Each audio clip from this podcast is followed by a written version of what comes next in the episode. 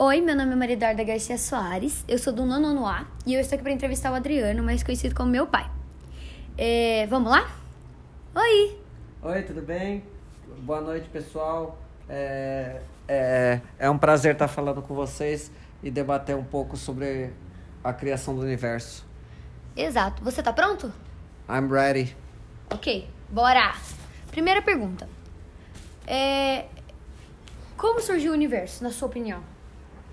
Na minha opinião, Deus criou o universo é, com a grandiosidade dele, mas é, nós temos muitas é, exames, é, estudos que dizem que a física pode explicar e a ciência pode explicar a criação do universo. Eu acredito muito nisso. Eu acredito na ciência, acredito na física explicando esses fatores. Mas é, eu acho que isso foi uma consequência da criação divina. Ok. É, segunda pergunta. Você sabe quantas teorias existem sobre a formação do universo? Sei. Quantas? São seis teorias que tem.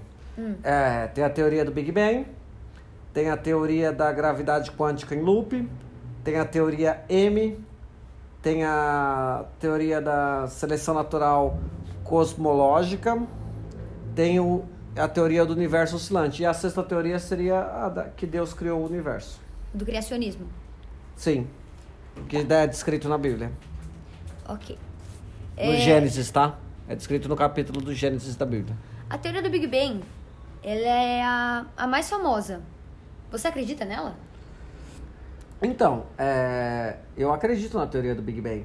É, eu acho que hoje em dia tem, como as outras teorias, é, podem fazer uma explicação mais exata é, dessa formação do universo, mas a, a, a teoria do Big Bang ela retrata o começo desses estudos físicos, quânticos e científicos sobre a criação do universo. Então, eu acho que ela, ela, ela, ela é o primeiro passo é, para o homem descobrir sobre, sobre a formação do universo. Como disse os astronautas que chegaram na Lua, é um pequeno passo para o homem, mas um grande passo para a humanidade.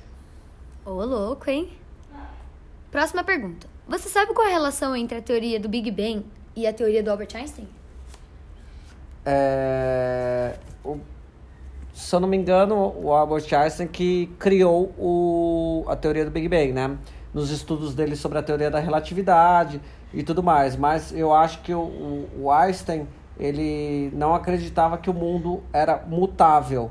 Ele acreditava que o mundo era imutável. E tudo no mundo foi a gente vai estudando e descobrindo isso aos poucos que tudo no mundo vai vai mudando né a gente pode pegar vários ciclos e é, organizações tanto naturais como como em laboratórios que da, dessa formação é, diferenciada das coisas. A gente pode dar um exemplo de uma de uma planta né? Você planta ela tem reações químicas é, no solo né? O solo contém metais que é estudado na tabela periódica de química, né? Como, como o sódio, como o magnésio, como o alumínio, e tem essas reações químicas para fazer germinar a semente que você plantou. E a gente acaba colocando, vamos falar assim, alguns adubos é, sintéticos que tem matérias nele é, delimitadas ali, como também potássio, essas coisas assim, é, cálcio no solo, e a gente altera esse acaba alterando um pouco o pH e fazendo essas coisas crescerem, entendeu? Então, assim, tudo no universo se transforma, vai se transformando. Tem, tem essas reações físicas, químicas e, e, e científicas que vão tendo essa transformação sobre todo o universo em todos os aspectos. Entendi. É, Próxima pergunta. Você sabe o que que é a partícula de Deus? A partícula de Deus, é, eu ouvi eu ouvi algumas coisas sobre a partícula de Deus, né? É, mas pelo que eu sei, ela ela ficou assim denominada porque ela era um, um, um start é, sobre sobre sobre a matéria, né? E, isso por esse, por esse start, ela ficou denominada como partícula de Deus. Mas você pode me, me explicar melhor é, com base teórica? Claro. É... As minhas pesquisas indicam, e tudo que eu aprendi, que a partícula de Deus ela uniria, todas as partículas conhecidas da matéria e os transportadores das forças que agem sobre elas, de acordo com a com a teoria que envolve o bóson de Higgs.